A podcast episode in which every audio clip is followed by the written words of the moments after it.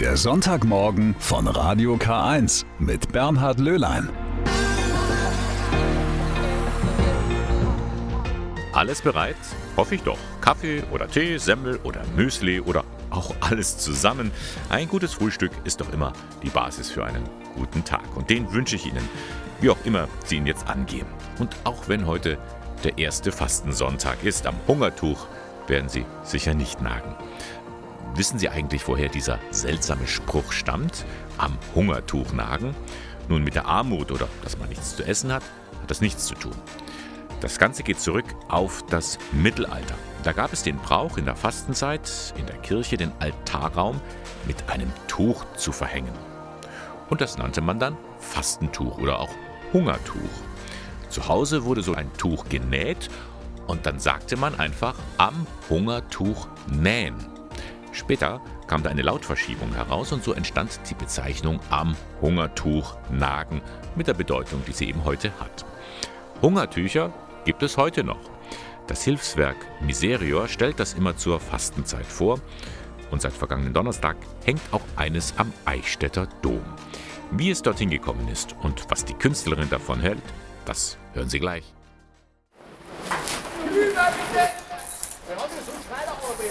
Am Eichstätter Dom wird derzeit kräftig gearbeitet. Die Renovierungsarbeiten sind in vollem Gange.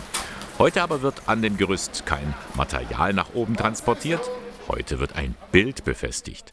Es ist etwa zweimal fünf Meter groß und hängt seit Donnerstag weithin sichtbar außen am Dom. Es ist ein Nachdruck des diesjährigen Miserior Hungertuchs. Alle zwei Jahre veröffentlicht das katholische Hilfswerk Miserior ein Bild eines Künstlers oder einer Künstlerin, um damit in der Fastenzeit die Menschen zum Nachdenken anzuregen. Und das tut dieses Bild wirklich. Basis des Werkes ist nämlich ein Röntgenbild, das zeigt den gebrochenen Fuß eines Menschen. Verletzt wurde er bei einer Demonstration in Chile gegen soziale Ungleichheit. Bei der Präsentation des Bildes auf dem Eichstätter Domplatz war auch die Künstlerin dabei, die aus Chile stammende Lilian Moreno Sanchez. Sie findet es toll, dass ihr Bild da jetzt hängt. Ich finde wunderbar. Eigentlich, das ist das Ziel. Ich habe dieses äh, Werk konzipiert für die Leute, damit sie sich Gedanken machen können, aber nicht nur Gedanken machen können, sondern auch die Leute zu begleiten, auch in dieser Krisensituation, weil das Hauptthema des Wild ist es die Kraft des Wandels. Wir stellen uns die Frage, wie wir Krisen überwinden können. Und deshalb freue ich mich wirklich sehr. Das Bild mit dem Titel Du stellst meine Füße auf weiten Raum, die Kraft des Wandels entstand zu Beginn der Corona-Pandemie und versteht sich als ein Appell für mehr Nächstenliebe und Solidarität. Beeindruckt von dem Werk ist auch Barbara Schmidt, Leiterin der Miserio Arbeitsstelle in Bayern. Die Kohlelinien, die hier den Fuß nachzeichnen, haben in der Mitte, finde ich, eine spannende Dynamik. Wenn man so dieses Bild von rechts nach links anschaut, dass es halt von der Enge durch ein, ja, vielleicht auch Chaos hindurch in die Weite führt. Gerade in dieser Zeit von Corona, finde ich, berührt es und zeigt, dass auch in dem, wo vielleicht eine Krise steckt, wo man erstmal verletzt ist, die Gebrochenheit da ist, die Kraft für was Neues, für einen Aufbruch, für einen Wandel entdecken kann. Seit 45 Jahren ist das Hungertuch ein zentraler Bestandteil der Miserior Fastenaktion. Künstlerinnen und Künstler aus verschiedenen Kontinenten zeigen immer wieder, Entwicklungshilfe ist keine Einbahnstraße. Auch wir hier in Deutschland werden bereichert. Unsere Fastenaktion lädt ja auch ein, umzukehren, innezuhalten, sich auf das Wesentliche zu besinnen und da hilft Kunst äh, gerade in unserer Zeit dabei, weil man einfach nochmal auf eine ganz andere Art und Weise mit der Frage nach dem Sinn, mit der Frage, was trägt mein Leben, konfrontiert wird, eine neue Inspiration bekommt. Die kann man jetzt bekommen, wenn man in den nächsten Wochen über den Eichstätter Domplatz schlendert, sich etwas Zeit nimmt und den Blick nach oben wendet. Der Eichstätter Dom bietet momentan eine perfekte Projektionsfläche, um die Öffentlichkeit zu erreichen. Und das Hungertuch soll Menschen erreichen und ansprechen sagt Gerhard Rott. Er ist Leiter des Referats Weltkirche im Bistum Eichstätt und natürlich ist er sehr froh um diese neue Attraktion. Wenn man schon nicht derzeit in den Dom hinein kann, dann soll man wenigstens von außen ein paar Impulse mit auf den Weg bekommen. Das hofft auch die Künstlerin Lilian Moreno Sanchez. Ich wünsche mir, dass die Menschen sich mit sich selbst auseinandersetzen können. Ich wünsche mir, dass die Menschen nicht mit ihren eigenen persönlichen schwierigen Situationen im Leben allein fühlen, sondern Krisen sind universelle Themen und die bringen uns weiter. Das wünsche ich mir. Sie hören den Sonntagmorgen heute am ersten Fastensonntag. Da hat ja auch ganz offiziell die Miserio-Aktion begonnen. Das katholische Hilfswerk stellt jedes Jahr ein anderes Land in den Mittelpunkt. In diesem Jahr ist es Bolivien.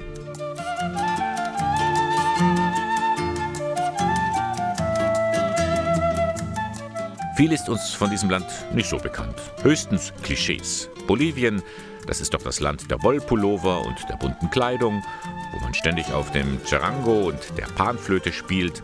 Das Land, in dem alle Menschen irgendwie indigen aussehen. Schwarze Haare, braune Augen. Naja, Klischees eben. Bolivien ist aber vor allem ein Land, das große Herausforderungen meistern muss, erklärt der Miserio-Chef Pirmin Spiegel. Hauptprobleme Boliviens sind einmal die regionale Verschiedenheit Boliviens. Es gibt in Bolivien 40 Sprachen, 50 Prozent der Bevölkerung sind indigener Herkunft. Wie geht es, diese verschiedensten Interessen als Reichtum zu sehen, diese Verschiedenartigkeit? Im Zentrum der Aktion stehen immer ganz konkrete Projekte. Eines arbeitet zum Beispiel mit Kleinbauern an verbesserten Anbauweisen und ein anderes kämpft für die Rechte indigener Völker. Wir haben drei Schwerpunkte in der Partnerarbeit mit Bolivien. Einmal die Ernährungssicherung, zum Zweiten die Frage der Menschenrechte und zum Dritten die Ursachen und die Folgen des Klimawandels in den Blick zu nehmen und besonders welche Auswirkungen der Klimawandel auf die indigenen Territorien hat. Das Motto der diesjährigen Fastenaktion des katholischen Hilfswerks lautet Es geht anders. Muss es auch, denn vieles läuft schief. Nicht nur in Bolivien. Wir verbrauchen mehr Ressourcen, als die Erde hergibt. Milliarden von Menschen haben ein unwürdiges Leben. Die Tier- und Pflanzenarten gehen zurück. Wir spüren, dass unser Erdsystem erschöpft ist, so wie es ist. Und von daher, es geht anders, hat einen ganz großen Horizont und hat einen sehr nahen Horizont. In diesem Jahr ist das Spenden wichtiger denn je. Denn durch die Corona-Pandemie sind weltweit noch mehr Menschen in Not geraten. Sie haben ihre Jobs verloren und fürchten um ihre Existenz. Darum ist gerade jetzt Solidarität so wichtig. Pirmin Spiegel. Wir versuchen zu kommunizieren, dass durch Corona wie ein Brennglas viele Krisen noch deutlicher zum Vorschein kommen. Wir spüren in der Corona-Pandemie die Verletzlichkeit von uns, die Verletzlichkeit von Systemen. Und darum unterstützt Miserio auch in diesem Jahr wieder die Menschen dort, wo die Armut am größten ist. Und dafür, dass sie ihre Rechte einfordern können. Den ganzen Monat über laufen verschiedene Angebote, die zeigen, eine andere Welt ist möglich und es liegt in unserer Hand, diese zu gestalten. Sie können sich informieren, auch mitdiskutieren. Miserio bietet immer an Donnerstagen in der Fastzeit sogenannte Online-Stammtische an. Alle Infos finden Sie im Internet unter miserior.de. Denn diese Zeit ist ja auch eine Einladung, mal zu hinterfragen, wie leben wir eigentlich? Auch mal liebgewonnene Verhaltensweisen kritisch unter die Lupe nehmen, sich auf das Wesentliche besinnen und auch mal an die Natur denken. Das ist keineswegs altmodisch oder antiquiert. Das beweisen die vielen unverpackt Läden, die seit einiger Zeit wie Pilze aus dem Boden schießen. Dort verzichten die Kunden bewusst auf Plastik, um Müll zu vermeiden und so die Umwelt zu schonen. Auch in Eichstätt gibt es einen solchen unverpackt Laden. Johannes Heim hat sich dort mal umgesehen und einen bekannten Kunden getroffen. Etliche Gläser gefüllt mit Müsli, Nüssen, getrockneten Früchten und Leckereien. Betritt man den Unverpacktladen in der Eichstätter Westenstraße, fühlt man sich wie in einem alten Kramerladen. Das Motto Einfach so steht mit großen Buchstaben über dem Fenster.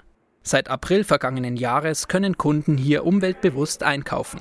Der Clou, sie bringen ihre eigenen Behälter mit. Denn die meisten Waren können aus den Gläsern bequem portioniert werden.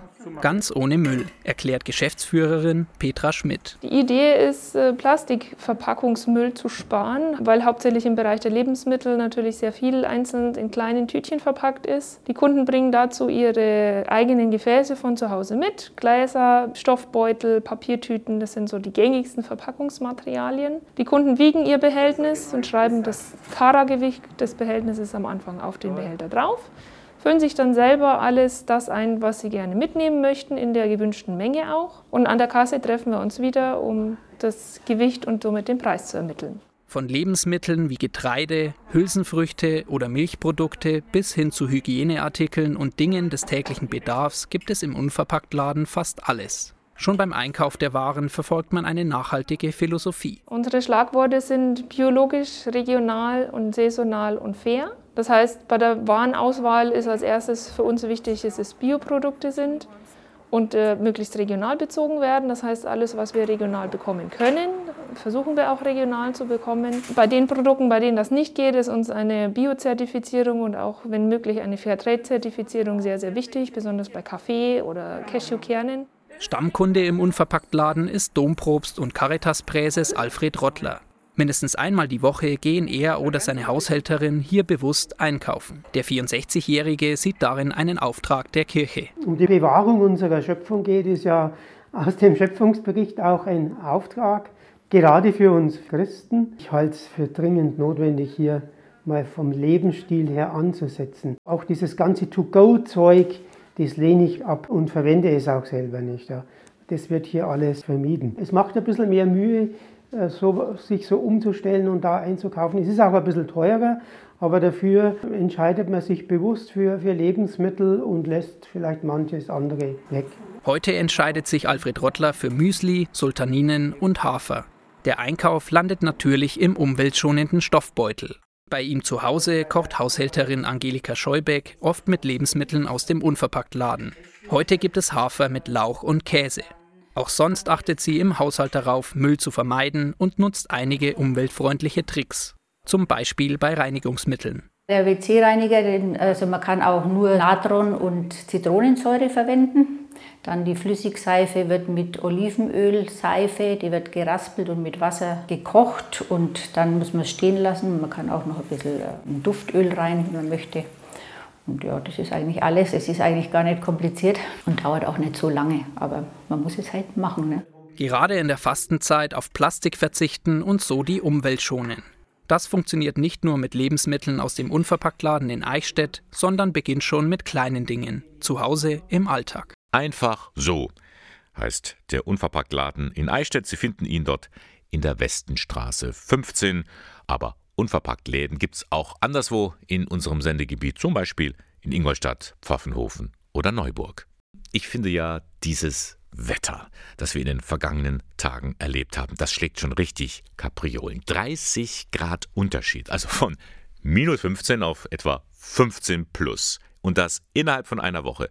Fast schon frühlingshafte Temperaturen haben heute. Die Folge davon, die Heuschnupfensaison hat begonnen. Ja, die Nase läuft, die Augen jucken. Von Schnee und Eis sollte man sich dabei nicht täuschen lassen, denn der Blütenstaub einiger Pflanzen, wie der Hasel, der fliegt bereits seit Januar. In Frühling und Sommer produzieren dann auch die Gräser und Kräuter fleißig Pollen. Gut 15 Prozent der Deutschen leiden unter Heuschnupfen. Er ist damit hierzulande die häufigste Allergie und die Zahl der Betroffenen steigt. Was kann man da tun? Nun, an der Katholischen Universität Eichstätt-Ingolstadt hat man sich etwas einfallen lassen. Sie bietet eine kostenlose App an, um mit der eigenen Pollenallergie besser klarzukommen. Das Besondere daran, da werde ich selbst zum Forscher. Denn ich trage in diese App ein, wie es mir gerade selbst geht. Dazu genügen das eigene Smartphone oder der PC und ein Gang vor die Haustür, erklärt die wissenschaftliche Mitarbeiterin Johanna Jetschny. Bei Symptome kann man dann eintragen, zum Beispiel, ob man Husten hat, ob man äh, Schnupfen hat, wie man sich allgemein fühlt, ob man Medikamente dagegen eingenommen hat und auch, ob man sich ähm, jetzt überwiegend draußen oder drinnen aufgehalten hat. Aus diesen Standorten wird dann eine Risikokarte erstellt, wo man dann sehen kann, ja, in diesem Straßenzug äh, befinden sich jetzt viele blühende allergene Arten, auf die ich allergisch reagiere und deswegen laufe ich da jetzt heute vielleicht nicht entlang. So können sich also Allergiker gegenseitig helfen. Aber auch die Uni hat was davon.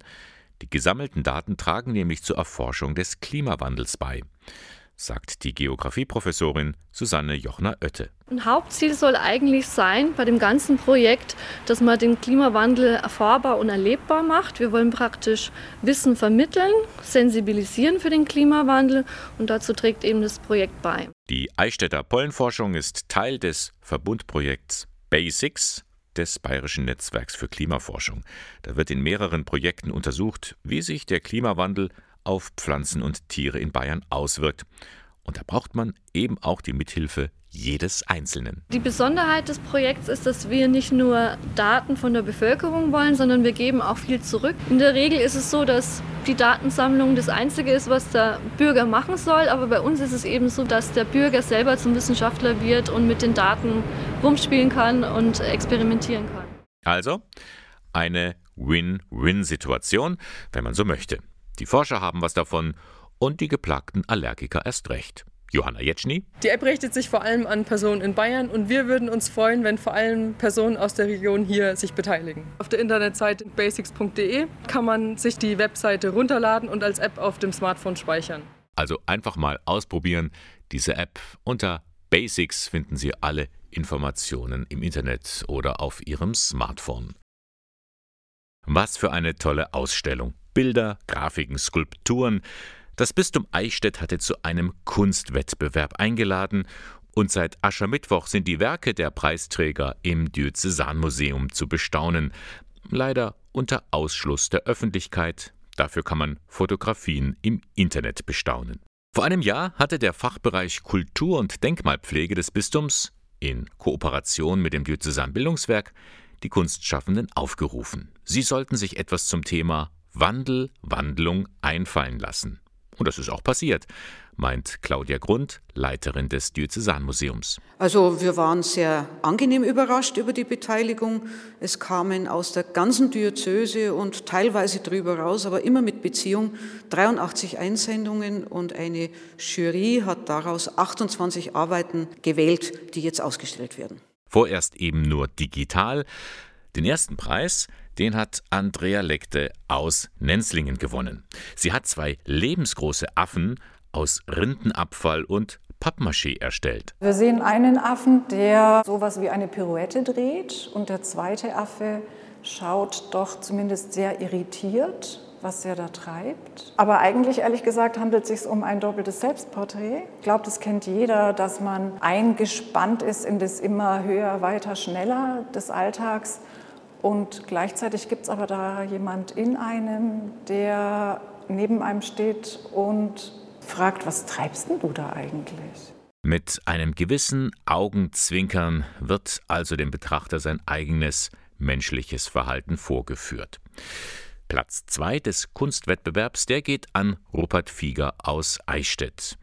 Er hat ein Werk erstellt aus Holz, Acryl und Blei.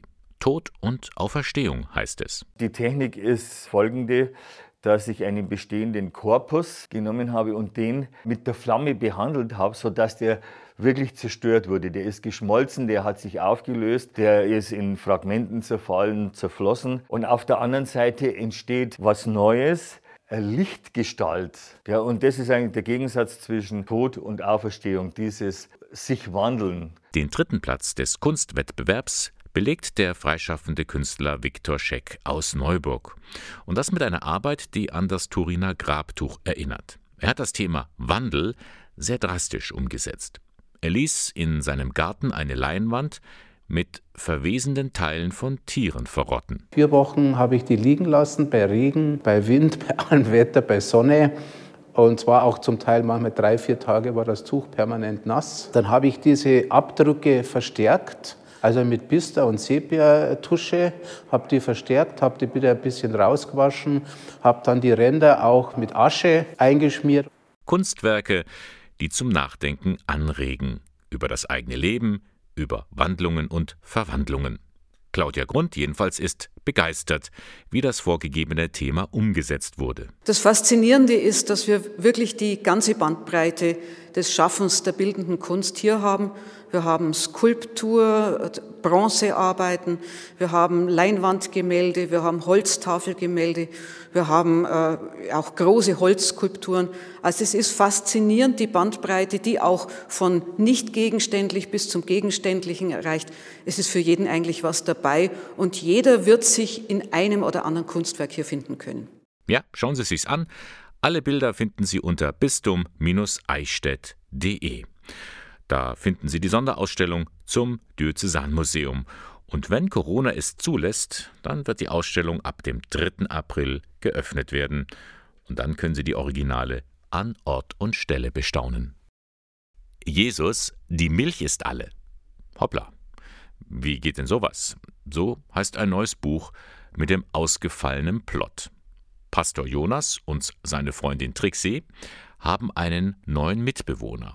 Jesus höchstpersönlich, und der benimmt sich nicht gerade sehr heilig, verrät ja schon der Titel.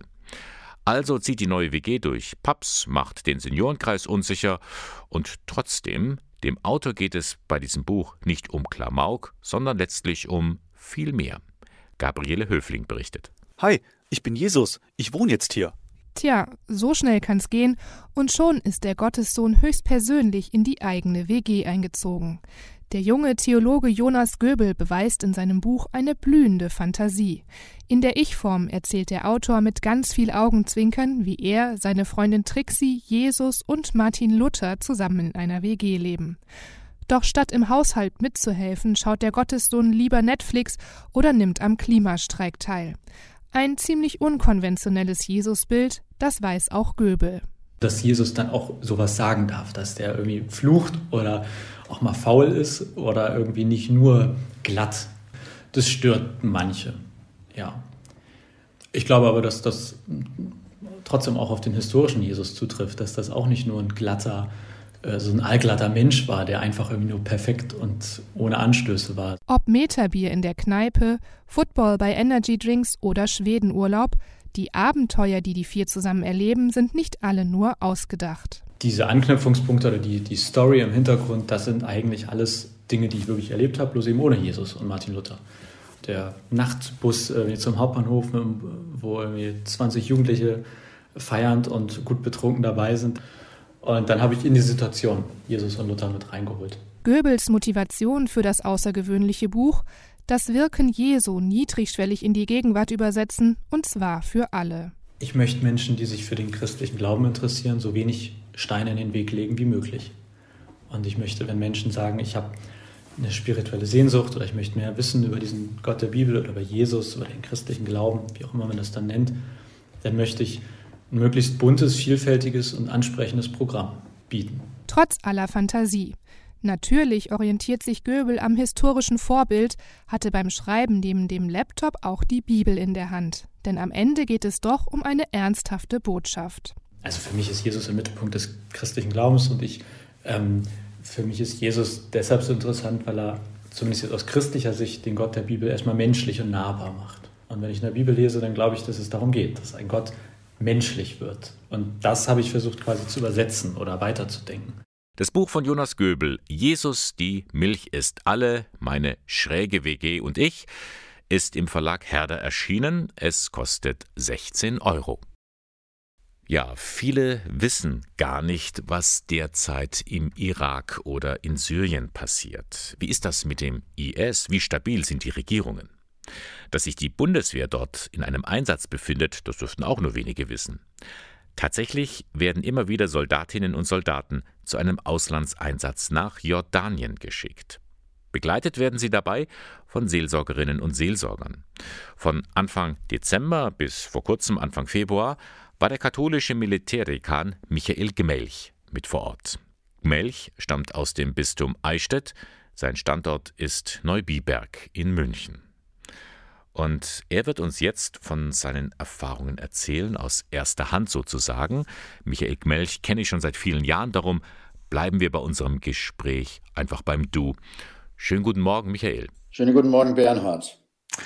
Michael, du hast als Seelsorger Bundeswehrsoldaten etwa zwei Monate in Jordanien begleitet.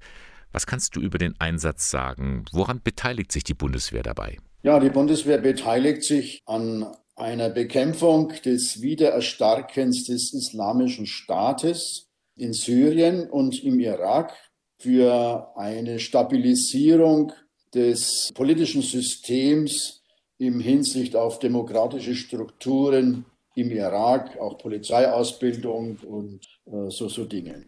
Also man beteiligt sich nicht direkt an Kampfhandlungen. Direkt nicht, äh, aber es ist eine internationale Allianz, die hier den Terrorismus bekämpft. Also zum Beispiel die Franzosen, die Belgier oder auch die Amerikaner, die fliegen natürlich auch von dort aus scharfe Einsätze in diese Gebiete. Wie muss ich mir jetzt das Lager vorstellen? Das liegt ja mitten in der Wüste. Und du hast ja schon öfters Touren durch die Wüste unternommen, aber diese Unterbringung ist sicherlich nicht unbedingt idyllisch. Ja, das ist eine Airbase der Jordanier, Mufawak Salti Airbase heißt sie. 30 Kilometer im Umkreis herum ist dieses Lager groß, eingezäunt, Stacheldraht, ungefähr 120 Kilometer von Amman entfernt. Da gibt es dann eine Asphaltstraße durch die Wüste. Links und rechts liegen meistens Steinbrocken, Dreck, Abfall, Geröll. Also das ist ähm, eine der unschönsten Wüsten, die ich jemals gesehen habe. In dieser großen Airbase der Jordanier befindet sich seit äh, über drei Jahren dieses deutsche Camp. Das muss man sich vorstellen wie ein Gefängnis. Es sind außen herum hohe Mauern, schusssicher, Stacheldraht, Kameras, Beleuchtung nachts. Und äh, innen drin befindet sich außer Schotter, Asphalt, und Beton eigentlich nichts. Und da stehen einige Gebäude drin, die für die Stabsarbeit, für die Unterkunft, äh, für die Betreuung, für Sport und so weiter. Auch eine Kapelle gibt es. Eine Kapelle mitten in der Wüste, vielleicht ein Ort, den du mehr als andere aufgesucht hast.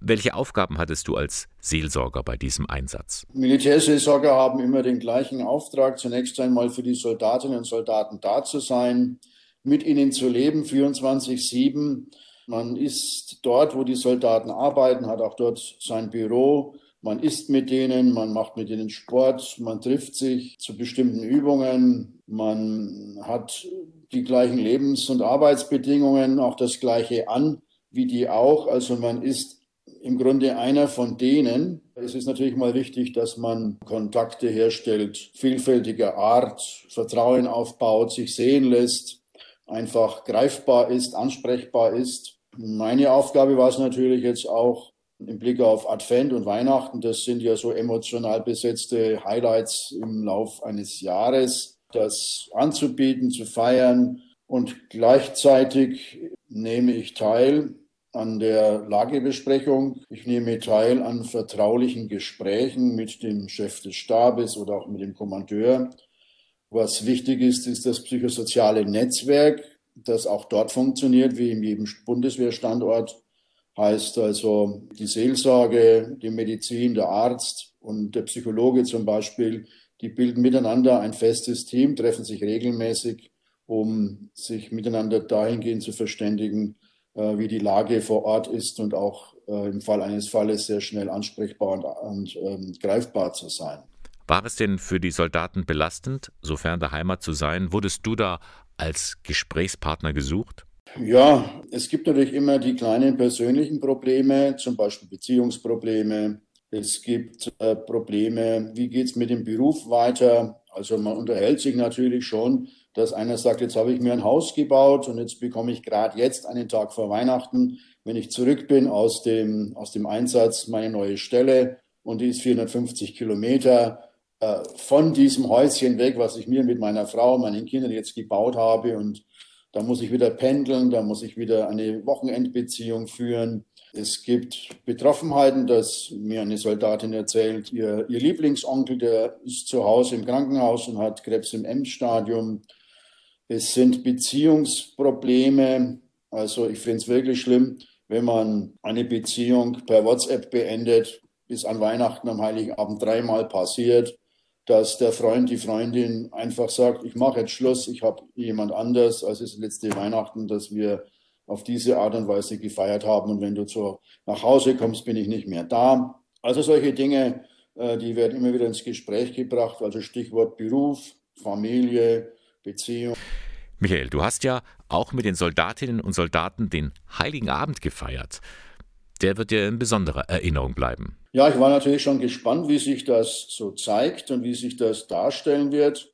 Wir hatten natürlich auch die ganzen Corona-Verpflichtungen im Lager und deswegen konnten wir auch nicht in die Kapelle gehen, sondern mussten draußen auf einem Sportplatz mit Kunstrasen, also idyllischer kann man sich das ja nicht mehr vorstellen, diesen Gottesdienst feiern. Ganz zum Schluss dachte ich mir, also ich bringe noch einen kleinen Klassiker, Stille Nacht, Heilige Nacht. Ich denke, ein, ein, ein Filmregisseur hätte das nicht äh, dramatischer inszenieren können, was da passiert ist. Also kaum summen wir so ein bisschen mit, so äh, Silent Night, Holy Night. Und hinter mir starten Kampfflugzeuge mit einem ohrenbetäubenden Getöse, wie sie jede Nacht gestartet sind, um dann mit ihrer tödlichen Last mit Bomben Richtung Irak zu fliegen. Also das zu erleben, das hat mich schon sehr beeindruckt. Du bist ja als Vertreter der Kirche vor Ort gewesen. Hast du das auch zu spüren bekommen? Gab es denn irgendwelche Reaktionen? Also ich habe ja schon viele Einsätze jetzt hinter mir in zwölf Jahren Bundeswehrzeit als Militärpfarrer. Und ich habe es schon erlebt, dass offensichtlich jetzt auch eine neue Generation von jungen Leuten da ist, die mit Kirche überhaupt nichts mehr zu tun haben. Also die, die kritisieren da auch nichts mehr, die reiben sich auch nicht mehr dran. Für die ist es einfach etwas, was für ihr eigenes Leben komplett irrelevant ist. Die finden mich als netten Kumpel, als einen, der da ansprechbar und dabei ist, das ist in Ordnung. Aber als Vertreter der kirchlichen Institution, da wollten sie mich äh, quasi überhaupt nicht irgendwie wahrnehmen. Und ich habe bei unterschiedlichen Gelegenheiten auch sehr, sehr deutliche Dinge gehört, die ich vor einigen Jahren so nicht wahrgenommen habe. Also der Missbrauch in der Kirche spielt eine ganz große Rolle. Dann kommen so Sätze, Sie gehören doch auch zu diesem Verein zur Förderung äh, von Pädophilie. Oder ein anderer sagte mir, die Kirche, die katholische, ist eine der blasphemischsten Organisationen, die er kennt. Das sind allerdings dann etwas schon ältere Leute, sage ich mal zwischen 30 und 40, die das noch sagen mit einem gewissen kirchlichen Hintergrund, den sie noch hatten. Also die Soldaten reden da Klartext, äh, ungeschminkt, äh, auch undiplomatisch, wie es sonst manchmal so üblich ist. Die knallen dir die Sachen ins Gesicht, äh, im Guten wie im Bösen, und das musst du dann aushalten. Hm. Was hat sich denn dann danach jetzt für dich verändert? Du bist wieder zurück in Deutschland. Gibt es etwas, was dich im Nachgang noch beschäftigt? Die Fragestellungen, die mich beschäftigen, sind natürlich auf unterschiedlicher Ebene anzusiedeln.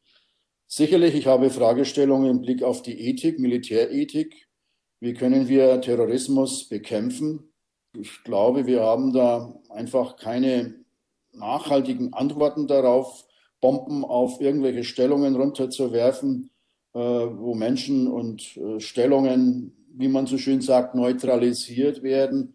Ob das ähm, eine gute Lösung ist, wage ich zu bezweifeln. Gleichzeitig hat es mich sehr beschäftigt, dass unweit des Lagers, äh, in dem wir waren, ein Flüchtlingslager mit 25.000 Flüchtlingen war.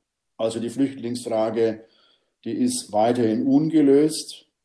Ich denke mir auch, wie massiv ist denn die, die Kirche überhaupt in der Lebenswelt der Menschen anwesend? Zum Beispiel, was blenden wir tatsächlich aus in Gottesdiensten und sonst wo, um ästhetische, liturgische Idyllen zu schaffen, die wie eine Blase wirken, aber nichts mit dem Leben der Menschen zu tun haben. Also das habe ich zum Beispiel an diesem Weihnachtsgottesdienst ganz stark gemerkt. Und ähm, natürlich frage ich mich, wie können wir uns als Kirche, auch jetzt zum Beispiel Stichwort synodaler Weg, tatsächlich neu aufstellen, um nicht noch mehr das Markenzeichen irrelevant bekommen zu müssen von sehr, sehr vielen Menschen, die sich äh, da überhaupt nicht mehr damit auseinandersetzen möchten. Ja, viele Fragen, die offen bleiben, die aber gestellt werden müssen. Michael Melch, vielen Dank für das Gespräch und dir persönlich alles Gute. Ja, vielen Dank. Es ist ziemlich genau zehn Jahre her, da wurde zum ersten Mal so richtig bekannt, wie groß das Ausmaß des sexuellen Missbrauchs in der katholischen Kirche in Deutschland ist. Seitdem ringt die Kirche mit der einen Frage. Was muss man tun, damit so etwas nie wieder passiert? In Sachen Prävention ist man da schon auf einem guten Weg. Das wird von vielen Seiten auch bestätigt. Vorbildlich sei das, heißt es zum Beispiel aus der Politik. Da wünsche man sich von anderen gesellschaftlichen Organisationen ein ebenso großes Engagement.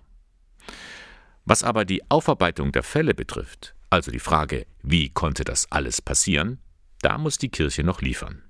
Und das will sie jetzt tun. Die Deutsche Bischofskonferenz hat im November vergangenen Jahres beschlossen, in jeder Diözese soll sich eine Aufarbeitungskommission gründen.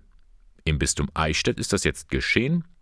Oberstes Ziel man will aus den Fehlern der Vergangenheit lernen, sagt Generalvikar Pater Michael Huber. Das ist genau die Aufgabe, die Erhebung, was ist in der Vergangenheit passiert, was hat das Ganze unterstützt, wo sind Schwachpunkte innerhalb des administrativen Vorgehens, aber auch in den ganz persönlichen Vorgehensweisen. Das ist unser essentielles Anliegen und das wollen wir auch tun und das ist auch in der Vergangenheit begonnen worden und jetzt gilt es, das noch intensiver voranzutreiben und insbesondere auch mit vielen Externen, die einen vielleicht anderen Blick drauf haben. Zu diesen Externen zählen Vertreter der Wissenschaft, der Justiz und der öffentlichen Verwaltung. Aber eine Gruppe fehlt bisher. Es ist leider tatsächlich so, dass wir uns sehr schwer tun, Betroffene zu finden. Es ist ja in den Vorgaben gegeben, dass auch Betroffene mitwirken sollen. Auch das ist uns ein wirkliches Anliegen, weil die Sichtweise gerade der Betroffenen uns hilfreich sein kann, unterstützend, kritisch begleitend sein kann, um diese Prozesse in Gang zu bringen. Doch bisher will diese Aufgabe niemand übernehmen. Das Bistum Eichstätt hat darum einen öffentlichen Aufruf gestartet. Doch mit oder ohne Betroffene, die Arbeit der Aufarbeitungskommission kann jetzt beginnen. Da wird genau analysiert, wie ist man mit den Opfern umgegangen, wie mit den Tätern, wo hat es Fehler gegeben. Das alles auch mit dem Ziel, Strukturen zu verändern. Jetzt gilt es in besonderer Weise, diesen Blick darauf zu werfen, dass eben zukünftig keine solchen Fälle mehr vorkommen. Jeder einzelne Fall ist zu viel. Und darum sollen auch vor Ort die kirchlichen Mitarbeiterinnen und Mitarbeiter sensibel gemacht werden. Wie gehen wir miteinander um? Welche Sprache verwende ich? Selbst kleine, unbedachte Zeichen können verheerende Folgen haben. Das können leichte Berührungen sein, das können Wortspiele sein, das können Anrufe sein, die einen Weg bahnen, die dann letztendlich leider in manchen Fällen zu solchen schlimmen Fällen geführt haben. Das Bistum Eichstätt jedenfalls will den Opfern zuhören, sie ernst nehmen und sie auch entschädigen. Wobei es ist weniger eine Entschädigung als vielmehr eine Anerkennung ihres Leidens. Es wird nie das Leid wegnehmen können, aber es anerkennt, was in der Vergangenheit passiert ist, der Schmerz, den auch von Kirchenleitung und von den Vertretern der Kirche gesehen werden, das ist zum Ausdruck zu bringen und das ist eine Form, wie wir es tun können. Soweit der Eichstätter Generalvikar Pater Michael Huber. Mehr Informationen zum Thema Aufarbeitung und Prävention von sexuellem Missbrauch in der Diözese Eichstätt, die finden Sie im Internet unter bistum-eichstätt.de slash Missbrauch. So, die katholische Kirche, sie tut sich schon noch schwer mit der Aufarbeitung des sexuellen Missbrauchs in der Vergangenheit. Wir haben davon eben etwas gehört. Ich will da bestimmt nichts beschönigen, aber wir kennen das eigentlich auch an uns selbst. Es fällt einem irgendwie schwer, Fehler zuzugeben. Wir neigen doch dazu, sich im Recht zu fühlen, nach Schuldigen zu suchen, eigene Fehler abzustreiten oder zu verheimlichen. Woran liegt das? Der Augsburger Diplompsychologe Stefan Dobiasch meint, das hat schon mit unserer Kindheit zu tun. Schon in der Schule zumindest ne, muss ich gute Leistungen zeigen. Ich werde meine, meine Aufgaben, die ich da abliefere, werden bewertet.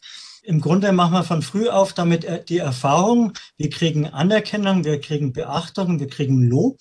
Und die Gunst wird uns entzogen, wenn die Leistung nicht so passt. Und das ist ein wesentlicher Grund, warum wir versuchen, einfach gut zu sein und es ganz schlecht aushalten, wenn wir merken, oh, da ist was nicht gut gelaufen. Die Folge dieses Leistungsdenkens wir fühlen uns schlecht, meinen, wir seien nicht gut genug, haben Angst vor Kritik. Dabei wäre gerade ein offenes Gespräch sehr hilfreich, auch wenn es schwer fällt. Es ist immer wieder neu, eine Herausforderung, aber auch wirklich Chance, auf eine konstruktive Art und Weise über sowas zu reden, so dass man sich dabei nicht schlecht fühlen muss, sondern gut, so dass man merkt, es geht nicht darum, irgendwie nach dem Schuldigen zu suchen, sondern, mei, so ist jetzt gelaufen, was machen wir jetzt draus? Und wie soll das gehen? Tobias empfiehlt einen Wechsel der Perspektive. Als Berater und Business Coach hat er damit schon gute Erfahrungen sammeln können. Der Perspektivenwechsel beinhaltet, dass ich den Beteiligten im Grunde zuspreche, dass sie sich zur damaligen Zeit versucht haben, nach bestem Wissen und Gewissen zu entscheiden und zu verhalten. Und auf Basis dieser Grundhaltung lässt sich leichter über Fehler dann sprechen, nämlich nicht im Sinne von, wer hat verbrochen, sondern im Sinne von, was genau ist denn passiert, was ist denn da schiefgelaufen, was können wir denn künftig anders machen. Und diese Änderung der Zielrichtung, die gilt überall, in Firmen, Organisationen, in der Familie, in der Partnerschaft. Es kommt auf die Haltung an, sich selbst gegenüber und gegenüber dem anderen. Solche Tipps hält Stefan Dobiasch nicht für sich, er gibt sie weiter, zum Beispiel in einem Online-Seminar Anfang März. Es wird angeboten von der Abteilung Fort- und Weiterbildung Pastorales Personal im Bistum Eichstätt, ist aber offen für alle Interessierte. Und da geht es auch ganz praktisch zu. Man kann selbst einüben, mit Kritik umzugehen. Was bedeutet denn ich mit mir, Umgang mit Fehlern und Rückschlägen? Wie kann ich selber dieses Gefühl, das die meisten in, in, in sich tragen, ich bin nie gut genug, ich erreiche nie das, was ich sollte, verändern in, ich tue mein Bestes, ich strenge mich an und wer kann jetzt auch nicht machen. Wenn Sie sich darauf einlassen wollen, die Kurszeiten sind am Dienstag, 2. März am Abend und am Mittwoch, 3. März vormittags und nachmittags. Sie können sich anmelden über das Tagungshaus Schloss Hirschberg in Beilngries. Und hier ist die Rufnummer 08461 6421 590. Ich wiederhole es nochmal. Die Vorwahl 08461 und dann 6421 590. Es gibt auch eine E-Mail, die heißt kurz und knapp Fortbildung at bistum-eichstätt.de. Das war längst überfällig. In Deutschland wird es ein Lieferkettengesetz geben. Noch in dieser Legislaturperiode. Das bedeutet, endlich kann man nachvollziehen, woher die Waren kommen, die ich kaufe, vor allem aber auch ihre einzelnen Bestandteile. Gut so, sagt auch Andreas Holl, er ist Vorsitzender der KAB der katholischen Arbeitnehmerbewegung im Bistum Eichstätt. Also erstmal ist es positiv, dass die Unternehmen verpflichtet sind zu analysieren, wo ihre Lieferkette herkommt. Sie müssen es dokumentieren. Sie müssen die Wirksamkeit ihrer Maßnahmen, die sie treffen, müssen sie dokumentieren. Das ist auf jeden Fall sehr positiv. Doch jetzt kommt das große Aber. Das Gesetz sei eben nur ein Kompromiss. Ein erster Schritt, weitere müssten jetzt folgen. Das äh, Problem von den Lieferketten ist äh, der Weg zurück zum ersten Glied in dieser Lieferkette. Und zwar dort, wo der Abbau von Rohstoffen entweder umweltschädlich oder unter Verletzung der Menschenrechte oft stattfindet. Und das gestaltet sich schwierig. Eine Offenlegung der Lieferketten äh, der zumeist auch noch international tätigen Unternehmen scheitert nämlich auch daran, dass diese keine oder nur unzureichende Gesetze hier für ihren Ländern haben. Was ist mit Mindestlöhnen? Was ist mit Kinderarbeit? Davon findet man nichts in dem Lieferkettengesetz. Selbstverpflichtungen von Unternehmen hätten bisher relativ wenig gebracht, meint Andreas Holl. Und er verweist auf das Beispiel der Kakaoproduktion. Wenn man mal diese Kinderarbeit nimmt, in der Elfenbeinküste, dem größten Produzenten, dann sind es fast zwei Millionen Kinder, die dort auf diesen Kakaoplantagen unter unwürdigen Bedingungen arbeiten. Das Problem ist, dass der Kakao an den Börsenmärkten gekoppelt ist und dass der Lohn der Bauern daran gekoppelt wird und das wiederum wird von den Spekulanten beeinflusst. Und seit Jahren fällt der Kakaopreis und das führt natürlich zu Erntelöhnen, die nicht ausreichend sind. Denn wenn die Bauern ein existenzsicherndes Einkommen hätten, dann wären sie nicht gezwungen, ihre Kinder zur Arbeit zu schicken. Ein Teufelskreislauf, den wir aber auch durchbrechen könnten. Wir Verbraucher. Also der Verbraucher besitzt grundsätzlich ein sehr scharfes Schwert, denn wenn man sich vorstellt, wenn alle Konsumenten Produkte kaufen würden, die eben nicht aus menschenunwürdiger Arbeit stammen. Die Händler müssten umdenken. Das Problem ist, dass man es natürlich nicht so einfach erkennt. Also Acht geben beim Kauf auf die Siegel. Beispielsweise zahlt die GEPA den Arbeitern einen fairen Lohn. Was zudem wirklich hilft, das ist eine Gesetzgebung, die für alle Länder gilt. Da haben wir große Erwartungen in die Welthandelsorganisation, die ja aktuell eine neue Chefin gewählt hat, die Nigerianerin Rosi Okonjo-Iweala. Die ist Finanzexpertin und wir glauben aber, weil sie aus Nigeria ist, dass sie auch die Brücke zwischen den Ländern der dritten Welt und den reichen westlichen Ländern aufbauen kann und somit auch dieses Thema der Lieferketten in den Griff bekommen könnte weltweit. Sagt Andreas Holl, er ist Vorsitzender der katholischen Arbeitnehmerbewegung im Bistum Eichstätt. Die meint, das neue Lieferkettengesetz ist nur ein Kompromiss, weitere Schritte müssten folgen. Patience, geduldig muss man eben sein, sagt Take That und damit geht auch der Sonntagmorgen von Radio K1 so langsam zu Ende. Es war ein Sonntagmorgen mit vielen künstlerischen Beiträgen. Gleich kurz nach acht hatte ich Ihnen das Hungertuch vorgestellt von Miserior. Ganz ungewöhnlich, das hängt nämlich jetzt am Eichstätter Dom. Sie können es von außen sehen, wenn Sie daran vorbeigehen. Und äh, der Generalvikar, Pater Michael Huber, verbindet mit diesem Bild, das zum Nachdenken einlädt, einen besonderen Wunsch.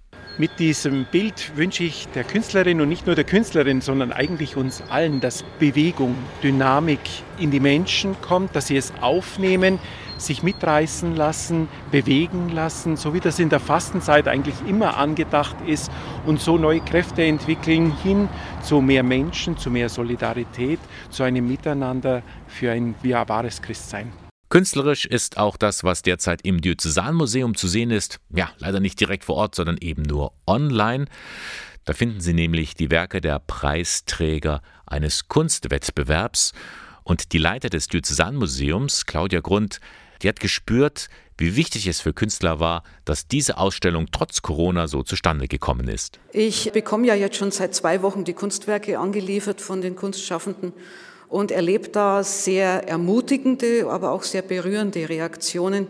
Einerseits die Verzweiflung der Kunstschaffenden, die lahmgelegt sind, die auch um ihre Existenz teilweise gebracht sind und die sich aber sehr freuen und es positiv sehen, dass wir uns nicht unterkriegen lassen, sondern das jetzt durchziehen und ihnen in dieser lahmgelegten Zeit die Gelegenheit geben, sich in der Öffentlichkeit und zwar möglichst breit zu präsentieren. Können Sie alles nochmal in Ruhe nachhören bei uns in der Sendung, denn die ist jetzt auch im Internet zum Abrufen fertig. radiok1.de, da finden Sie den Sonntagmorgen. Das war die Kirchensendung der Diözese Eichstätt. Sie finden uns in der Luitpoldstraße 2. Moderation und Redaktion der Sendung Bernhard Löhlein. Ich wünsche Ihnen jetzt noch einen schönen Sonntag und freue mich, wenn Sie nächste Woche wieder mit dabei sind. Bis dann.